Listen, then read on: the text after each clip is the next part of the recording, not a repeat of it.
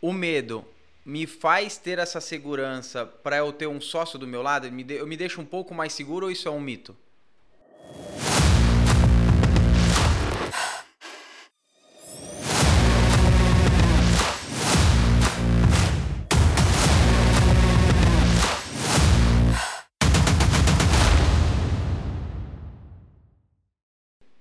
Sejam muito bem-vindos a mais um GDcast. Aqui nós discutimos sobre gestão financeira, liderança e empreendedorismo, para você ter uma empresa lucrativa. Isso é, mais dinheiro no seu bolso no final do mês. Eu sou o Danilo Neto.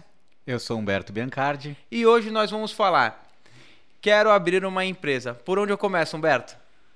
Boa pergunta. vou, vou te ajudar aí um pouquinho. Como é que a gente sabe se uma pessoa ela tem essa veia do empreendedorismo? Bacana. Nem todos nasceram para empreender. É, por que eu digo isso? Porque eu, como empreendedor, eu incentivo várias pessoas a terem o próprio negócio.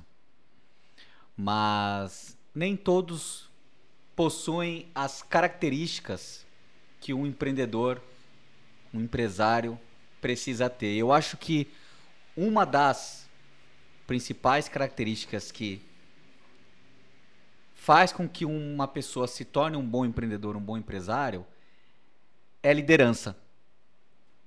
É alguém que gosta e tem o desejo de estar no comando das coisas. É alguém que gosta e tem o desejo de chamar os problemas para si e dar solução. É o tipo da pessoa que é ativa nas suas ações e não reativa. Existem pessoas que reagem a determinadas situações. Elas esperam uma voz de comando. Elas esperam que alguém, alguém venha e diga para elas o que elas devem executar. E não tem nada de errado com isso, porque são pessoas que muitas delas executam de forma perfeita, de forma cirúrgica. São pessoas que querem, serem, querem ser lideradas. Porém, se você é uma pessoa que não é uma pessoa que reage, mas é uma pessoa que você age, que cria as situações, que cria as demandas de tarefas para sua vida, é uma pessoa inquieta no seu ambiente de trabalho, é uma pessoa que quer estar à frente dos problemas, de, das oportunidades, provavelmente você é alguém que tem uma veia empreendedora e mas não significa que você está apta para ter um negócio. Você acredita que uma pessoa tímida, ela consegue ser um bom empreendedor? Ficar só nos bastidores, vamos dizer assim, com a parte estratégica, com a parte financeira e colocar gente no mercado para, vamos dizer assim, para trabalhar para ela, por exemplo, vender e etc. Com certeza, com certeza. É, não significa que se você é uma pessoa introvertida, que você não é um líder. O líder não é apenas aquela pessoa que é extrovertida. Você, não é o falastrão que vai ser um bom empreendedor. Ah, o cara é falastrão, é, é fanfarrão. Não. Um palestrante. É você pode ser um bom, um bom comercial dentro uhum. de uma empresa. Mas não necessariamente você é alguém. Porque o empresário, ele é um profissional que ele tem multi características. Ele tem várias virtudes.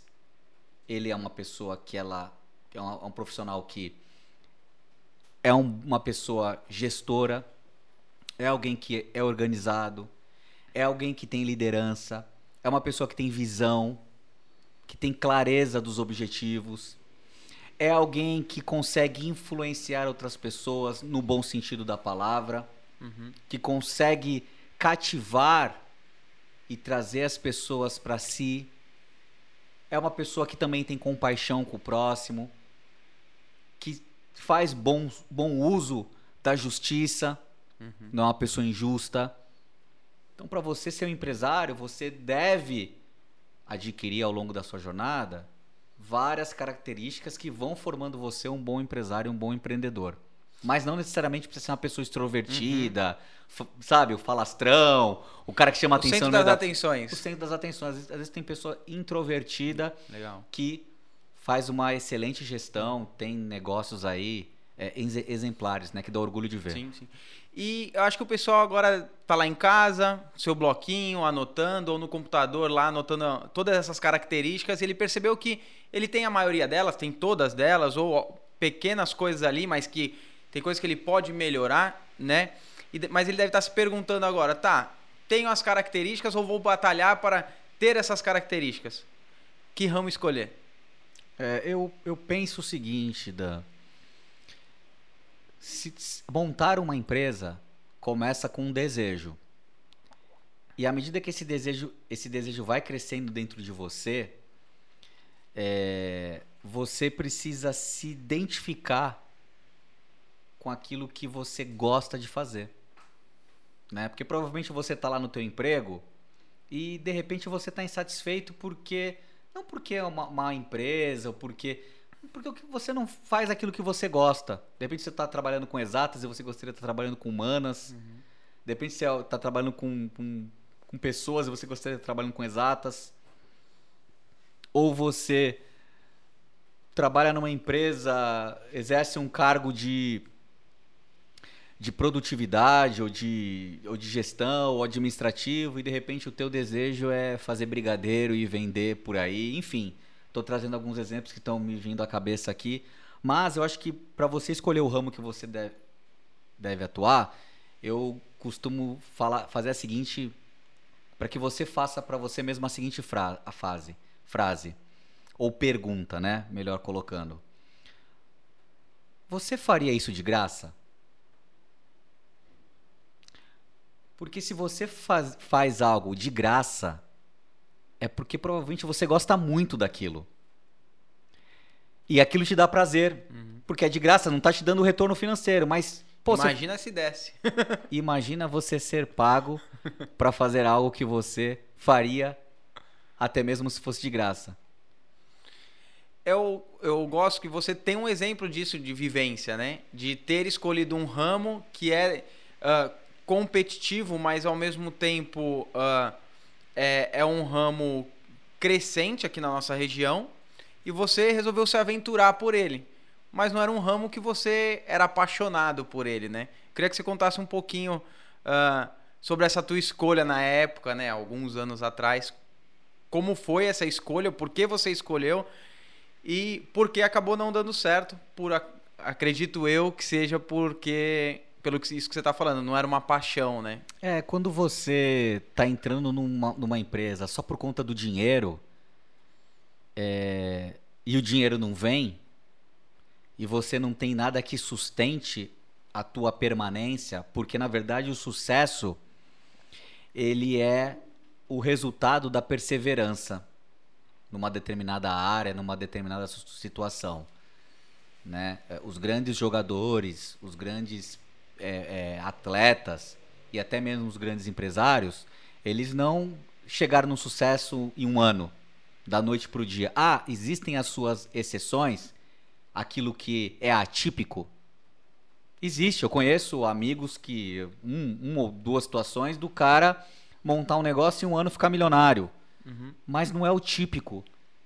O típico é você ralar aí 10 anos para maturar a tua empresa, para alavancar ela e adquirir e construir de grão em grão uma independência financeira, uma empresa robusta, um patrimônio sólido, um caixa sólido. Então, se você entra só pela grana, que eu acho que foi um dos meus erros, eu, eu tava muito de olho naquela época em querer resolver rápido a minha vida, pouco, né, mais jovem, e fui pela grana, e a grana ela não vem tão rápido, é, e você não tá fazendo aquilo que você é apaixonado, isso te frustra. Eu, e aí é onde as pessoas desistem, né? Então, quando você tá fazendo algo que você gosta e o dinheiro não vem, porque você tá no começo, o começo é difícil mesmo, é, o que te sustenta é a tua paixão, né? O teu, é o teu motivo do qual, é a tua motivação, né? O motivo da tua ação pelo qual você permanece ali, né? Porque aquilo te dá prazer, porque você tá fazendo algo que te realiza. Como, como seria a vida das pessoas se, todos, se todas pudessem trabalhar naquilo que elas gostam, né? É, então, primeira coisa que você precisa fazer é gostar de trabalhar, tá? É a primeira coisa. gostar de trabalhar. E depois de gostar de trabalhar, encontrar um ofício que te traga prazer. Uhum. Porque, na verdade, o lance está em servir. Quando você serve alguém ou uma empresa genuinamente, você colhe muito mais do que se você faz por obrigação. Uhum. Né? A tua entrega ela é muito maior, ela tem o teu coração, ela é mais é, pura quando você está servindo. As pessoas percebem isso, uhum. inclusive, uhum. quando você está fazendo de coração, quando você tá, você faz a mais do que te pedem. Eu, eu amo quando eu encontro alguém que uma pessoa que ela ela faz a mais, sabe? Ela fica mais tempo na empresa, ela entrega um pouco mais. Eu sempre falo pro empresário, falo, ó, esse cara aqui, ó, é um cara que você precisa reter ele dentro da sua empresa, tá? Ele é coluna. Dentro das empresas existem colunas. São profissionais que são di, di, diferentes dos demais. Uhum. São diferentes porque são mais capazes? Não necessariamente. São diferentes porque servem mais, entregam uhum. mais é, elas têm mais disposição, elas são genuínas. Às Na vezes que... não são nem os que sabem mais. Não são nem os que sabem mais, mas elas elas não têm o pensamento de escassez do tipo, ah, eu vou fazer isso a mais aqui não é meu e, e não é meu e, e não vou ser reconhecido, né? Parece que ela quer o reconhecimento antes de entregar. E, e, e o profissional que é coluna, ele entrega independente se ele vai ser reconhecido ou não, porque primeiro ele não está fazendo só para o patrão ou para a empresa. Primeiramente, ele está fazendo por ele mesmo. Ele, eu acho que ele tem um nível de pertencimento, né? Dentro daquela empresa. Não seria. Uh, ele se sente. Uh, ele, ele sabe que ele tem um retorno ele dando esse algo a mais dentro da empresa. Diferente daquele que é. Vou fazer o meu. É, é. eu aprendi uma coisa com meu pai que ele dizia o seguinte para mim: se não for fazer bem feito, não faz. Né? Então, são pessoas que, independente se vão ter aumento, se não vão ter aumento, elas sempre estão entregando o seu melhor, uhum. né? E aí, da noite pro dia, parece que ela teve sorte, né? E na verdade, a sorte, ela não é algo que Deus escolhe aleatoriamente as pessoas e fala assim: ah, esse aqui hoje eu vou dar uma pitada de sorte, algo vai acontecer na vida dela. Não, uhum. eu acho que sorte é algo que nós provocamos uhum. através da nossa dedicação, da nossa entrega genuína, do nosso comprometimento, do nosso romper de fazer a mais do que está sendo pedido. Uhum. E aí a sorte, ela é construída.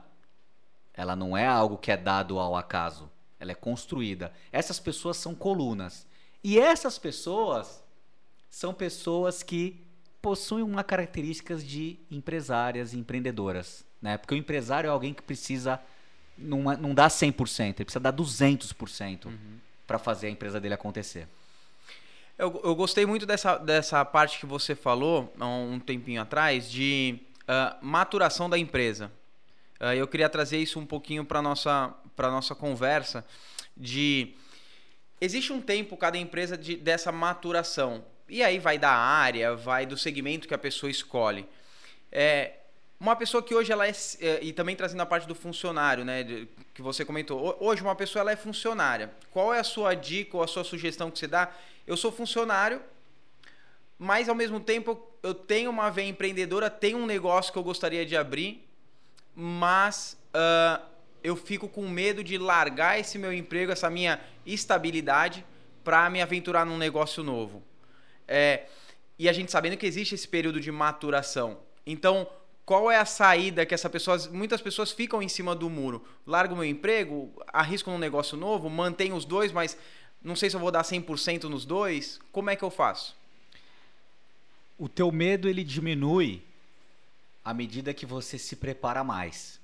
O medo ele está relacionado ao teu preparo. Quanto menos preparo você tem, mais medo você vai ter. Quanto mais preparo você tem, medo, menos medo você vai. O medo ele sempre vai existir tá bom? O medo, ele é importante, inclusive, porque imagine se não houvesse medo dentro de nós. Eu chegava do 13 terceiro andar, eu chego lá na beirinha do prédio, eu não tenho medo, eu pulo porque eu não tenho medo das consequências.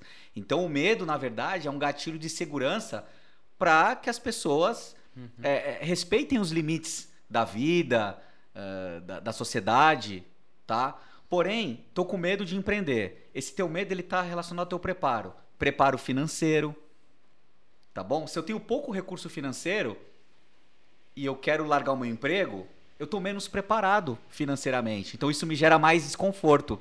Se eu tenho um, se eu me preparei financeiramente para me manter por seis meses, um ano, dois anos, poxa, o meu medo ele diminui porque eu vou pensar assim, caramba, eu tenho dois anos para fazer o meu negócio acontecer. Eu tenho um ano, tenho seis meses, então eu tenho um tempo. Não, não, não é no dia seguinte eu fui e não deu certo, eu, eu, tenho que retroceder e voltar correndo pedir emprego novamente. Uhum poxa, eu me preparei, me capacitei no meu nicho.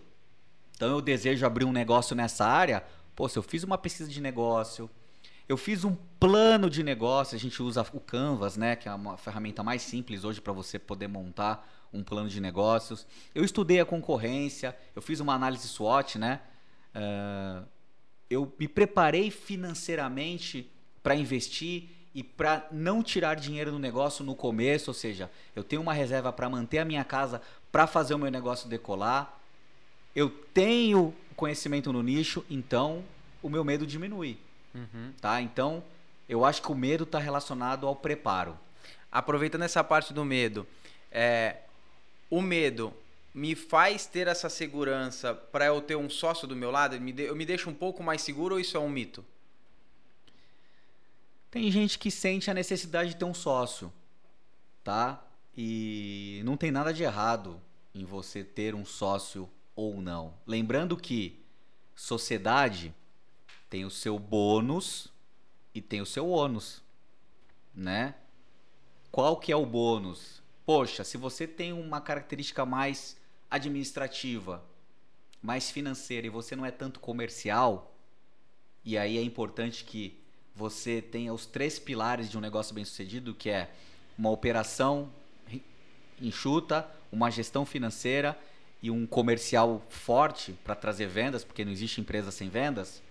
E eu não tenho essa venda via comercial, porém eu conheço, um, eu tenho uma pessoa que é comercial, que tem idoneidade, é importante você avaliar o caráter dessa pessoa também, né? Já dizia é, um grande amigo, uh, treine é, treine conhecimento, contrate caráter, porque o caráter é difícil você moldar, mas a habilidade você consegue com treinamento, com, com, com acompanhamento você consegue transferir para a pessoa executar.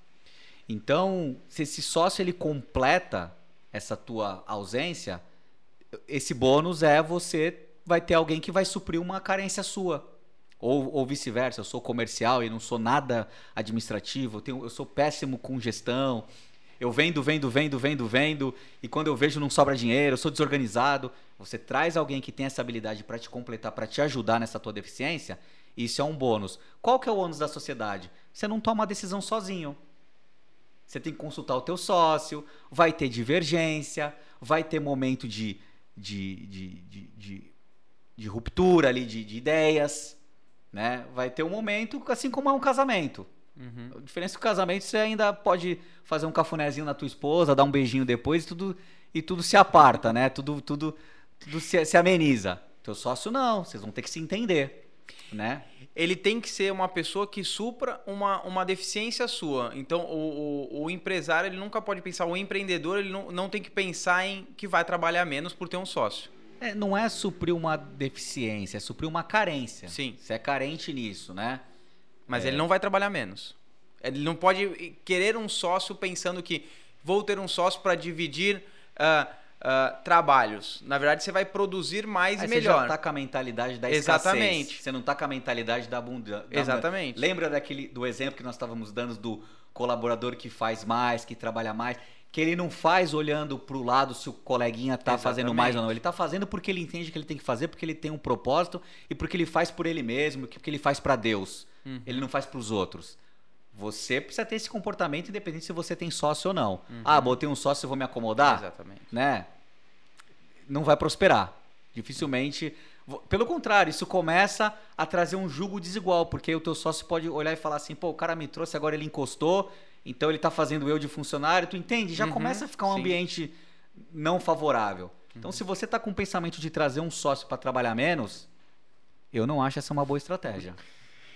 A gente tá, tá, tá seguindo um caminho que a gente estava lá no começo. Qual é a, a característica do empreendedor? Que ramo eu devo escolher? Se eu devo ter um sócio ou não? Beleza. O pessoal tá lá em casa, detalhou isso tudo, colocou tudo no papel. E agora, o que, que eu faço para montar a minha empresa? Como eu coloco ela no papel? Bom, se você se planejou, você tem, os, tem o recurso, né? Faz com que diminua o seu medo. Você decidiu se você vai ser sozinho ou se você vai em- empreender com um sócio. Se você tem dentro dessa sociedade ou individualmente você entende que você tem uma habilidade comercial e você vai dar conta de fazer a gestão dessa empresa, você vai montar um plano de negócios. Ah, é a garantia de sucesso? Não. Mas quando você planeja algo, você cria previsibilidade.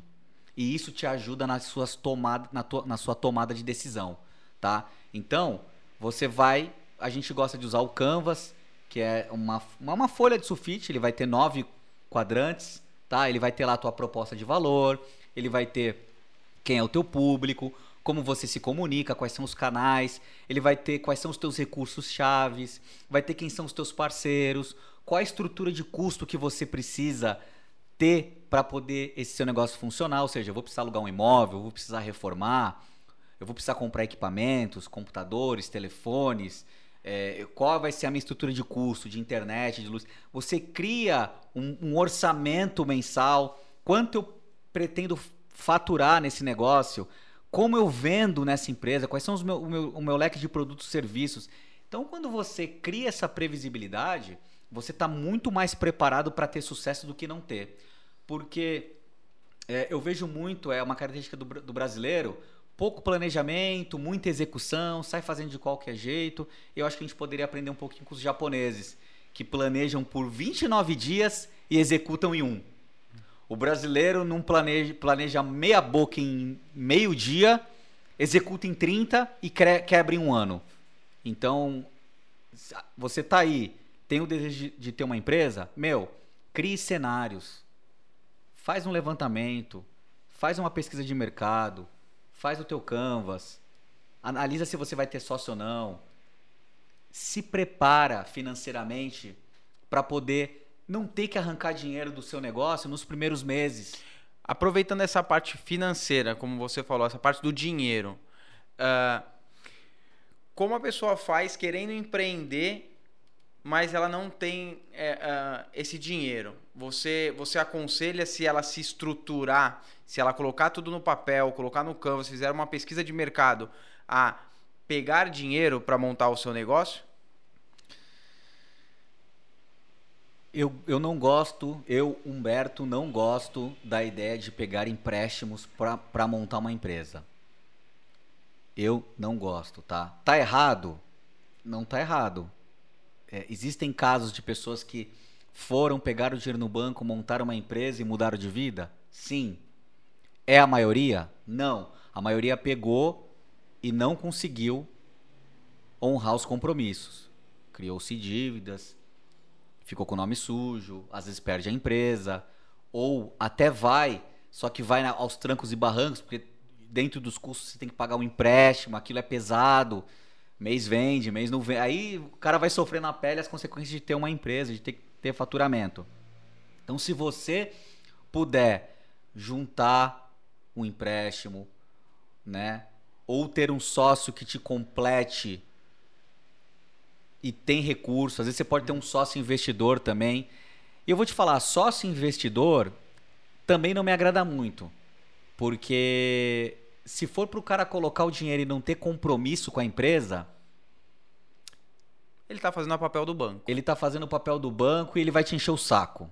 O banco ele vai te cobrar a parcela. vai te cobrar uns juros por isso. Os juros é, na verdade, o pênalti que você paga para ele não te encher o saco. Uhum. O, o, investidor ele vai ficar em cima de você, vai te querer te cobrar resultados e vai te pressionar. Então, cenário 1, um, tenha 100% dos recursos que você precisa para investir e manter a tua empresa um ano. Cenário 2, tenha partes desse recurso, tá? E independente dos cenários, o que minimiza o impacto disso na sua empresa, volto a dizer, é o planejamento orçamentário e você construir um cenário do que pode acontecer no primeiro ano. E aí, cenário, também vou dar uma dica, pessimista, tá? Joga a tua expectativa lá para baixo. Recentemente agora, com um cliente, nós fizemos a migração de uma empresa, de um negócio que ele tinha, que dava lucro, porém para ele não era o suficiente. E isso acontece, viu, pessoal? Às vezes o cara tem uma empresa lucrativa, mas não é o suficiente, ele precisa de mais, porque o custo de vida dele é maior, ele tem um estilo de vida mais caro, e ele, né, resolveu migrar de, de ramo para poder suprir isso, né?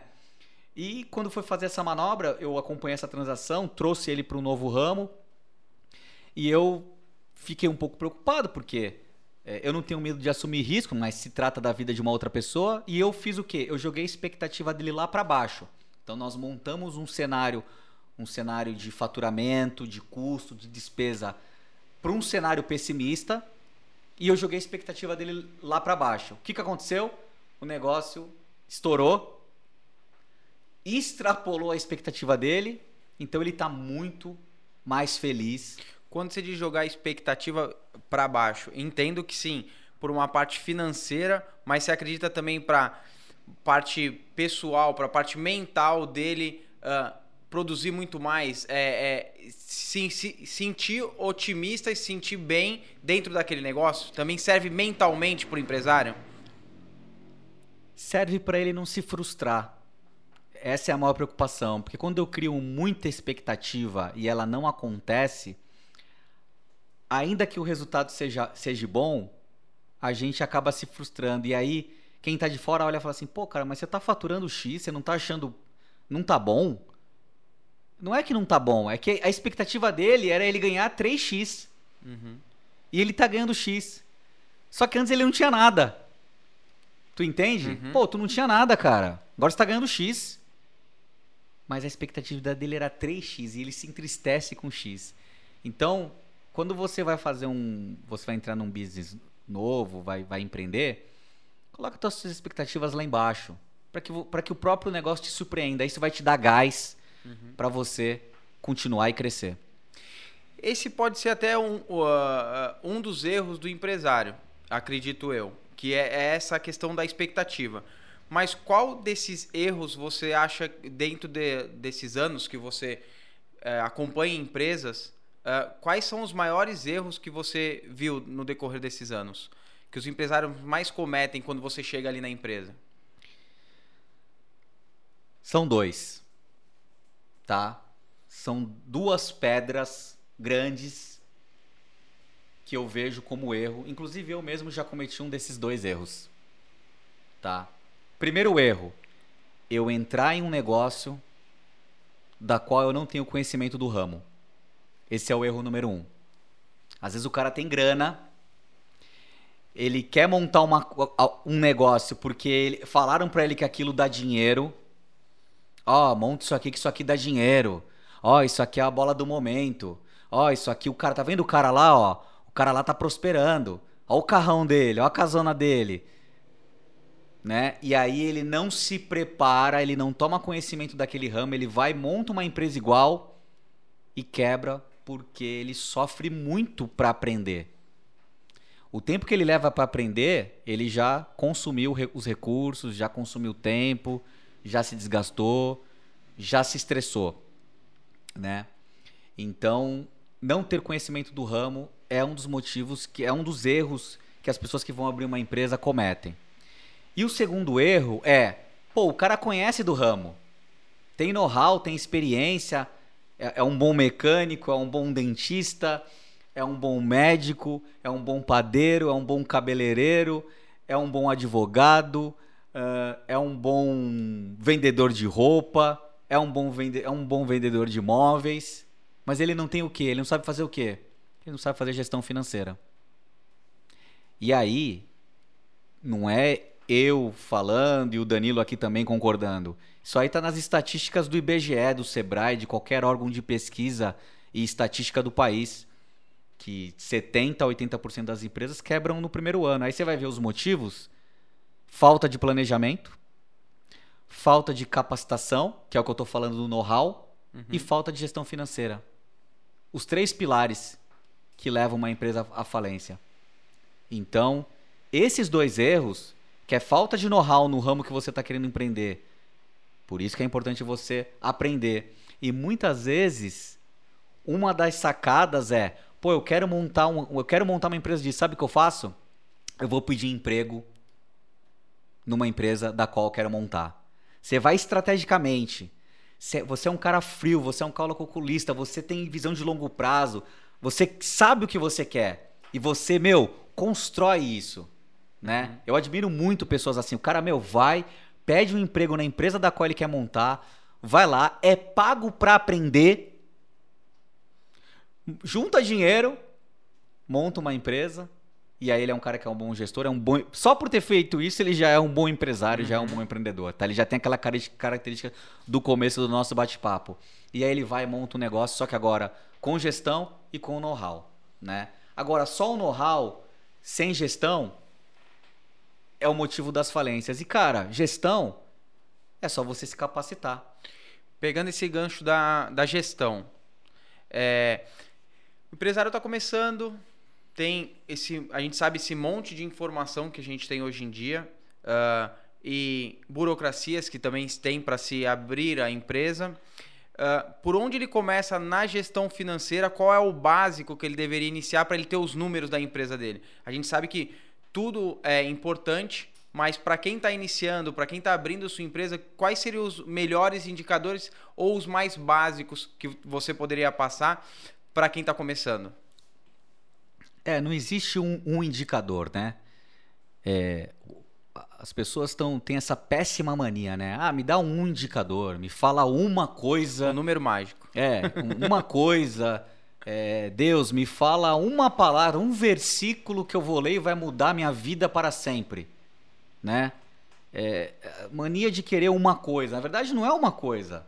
É uma série de atividades, é uma série de indicadores. É uma empresa é um organismo vivo praticamente. Pensa no teu corpo, o corpo humano. Se fosse só a cabeça, funcionaria? Não, você precisa dos braços, você precisa do tronco, você precisa da perna. Ah, só o braço resolve? Não, você precisa do tronco, você precisa da uhum. cabeça. Então é, é, é, um, é um corpo, tá? A tua empresa ela é, ela é formada por partes. Então, é, na, na parte que eu chamo gestão financeira, eu vou falar de dois remos, que é o que a gente gosta de tratar aí no, no, no nosso, na nossa metodologia. Caixa que, que é o caixa? É o combustível da tua empresa. É o dinheiro. É, é saber se teu tanque está cheio, se você tem combustível suficiente para percorrer o caminho e chegar no teu objetivo. E o segundo remo, que é o caminho, que é o teu demonstrativo do resultado do exercício, que é onde você verifica se a sua empresa está dando lucro, ou seja, está enchendo cada vez mais o teu tanque, ou se ela está tendo prejuízo, está consumindo todo o teu tanque e teu tanque está entrando na reserva e você não está vendo nenhum posto próximo para abastecer. Então, essas do, esses dois remos, eu remo com eu remo olhando o meu caixa e eu remo olhando o meu demonstrativo do resultado do exercício, é o básico para você poder conduzir uma empresa ali na parte do corpo que a gente chama de gestão financeira. Você que gosta do surf, seria o o rasinho ali, a água no umbigo para a pessoa começar a parar de ter medo do mar. Seriam esses dois indicadores. É, trazendo aqui para o surf, é uma coisa você querer entrar no mar grande com a tua prancha, esqueceu a cordinha, o, o strap, né? Que é a cordinha que você amarra no pé. A hora que você tomar um caldinho e perder a prancha, hum, a prancha vai para um lado, você tá sem boia de um lado no outro, não sabe nadar, game over para você. Só caldo. Não, game over. você não sabe nadar, perdeu. Né? Então a, a cordinha ali é o. É, é você ter o, ter, é você ter um. Não adianta você ter meio equipamento. Uhum. Você tem que estar com o equipamento completo. Você vai andar de moto? Não ande sem capacete. Porque pode, né? pode Sim. acontecer alguma coisa. Então, é, é, na, a gestão, a gestão financeira, ela não pode ser uma meia gestão. Porque meia gestão, meio resultado. Gestão completa, resultado completo, tá? Legal, legal, Humberto. É, pessoal, se vocês ficarem com mais alguma dúvida que surgiu aqui dentro do podcast, acho que deu um, um bom parâmetro para quem quer abrir ah, a sua empresa. O Humberto esclareceu aqui bastante, bastante pontos que o pessoal tem mandado nos comentários, ah, também pelo, pelo direct do Instagram. E se você tem alguma outra dúvida, tanto desse assunto quanto de algum outro assunto da gestão financeira, de empreendedorismo e de liderança, deixa aqui abaixo desse vídeo. Curte lá o nosso canal do, do YouTube, nosso canal também do Facebook. A gente está disponibilizando esse material agora nos canais de áudio, então no Deezer, no Spotify. Ah, se- segue a gente também lá para você conseguir ouvir ah, no carro, no transporte público. E ativa o sininho também no nosso canal do YouTube para você ser avisado sempre que sair um vídeo novo, um podcast novo, as lives que o Humberto faz toda segunda às 8 horas. Ah, então, pessoal, Humberto, obrigado.